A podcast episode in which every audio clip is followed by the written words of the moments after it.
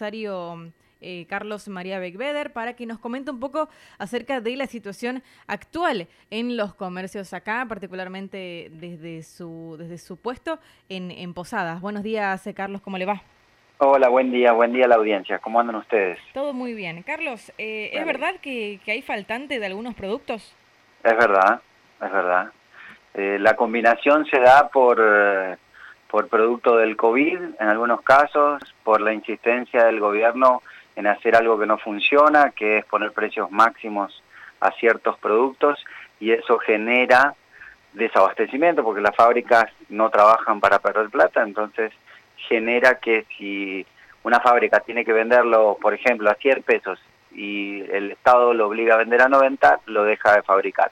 Y entonces se produce desabastecimiento por eso, ¿no? ¿En qué productos se ve reflejada la situación acá en Posadas? Y hay algunos, algunos productos lácteos, hay productos eh, derivados de la harina que están teniendo inconvenientes, algunos faltantes con los vinos, Hoy tuve una reunión con la gente de, los edulcorantes eh, en, toda la, en todas las marcas y esos precios de edulcorantes se han actualizado en dólares y el Estado no los deja aumentar y entonces están reviendo la posibilidad de, de suspender algunos ítems porque, porque no les conviene hoy seguir trabajando. Entonces esto se va a seguir dando a medida que el Estado no entienda que, que es el principal generador de esta suba de precios, de la desconfianza, de, el intento eh, errado de mantener el dólar estable y el dólar paralelo de la misma manera, y entonces eso va seguir manteniendo y seguir trayendo desconfianza, ¿no? Y con esto la consecuencia es que los precios suben. Eh, ¿Con el aceite sucede lo mismo? ¿Cómo, perdón? ¿Con el aceite, también. sucede lo mismo? Sí, sí. El aceite también, nosotros vendemos una marca conocida y está cuotificado, la empresa no quiere seguir eh, mandando las cantidades que teníamos el año pasado, es decir, eh, estamos obligados a vender menos porque las empresas nos ponen cuota.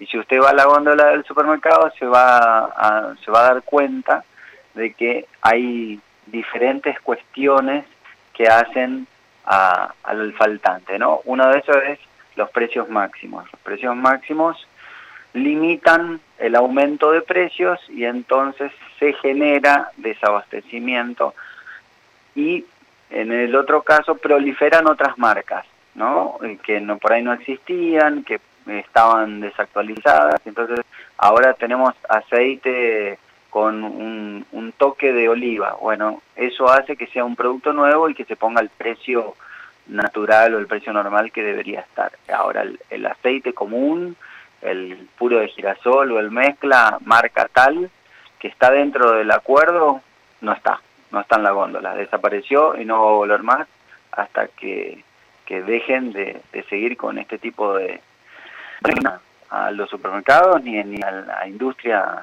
en su conjunto, ¿no? Y entonces, en específico con respecto al aceite, no es que hay desabastecimiento como tal, sino que este, se cambian las marcas.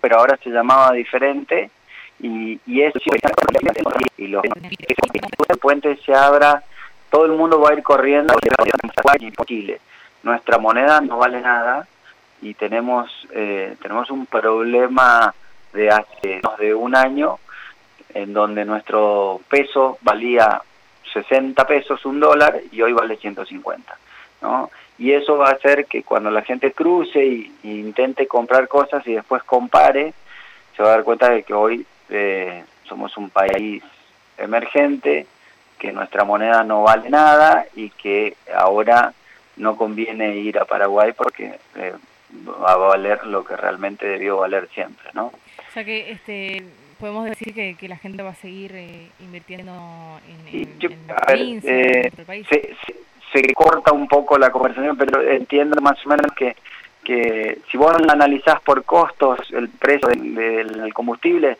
está más de 90 pesos el litro y así con un montón de cosas y valores internacionales del resto de los países y eso va a hacer que la gente vaya y que quiera cruzar pero que después se encuentre con la realidad y la realidad es que nuestro peso son 150 a un dólar Carlos, muchísimas gracias por toda la información.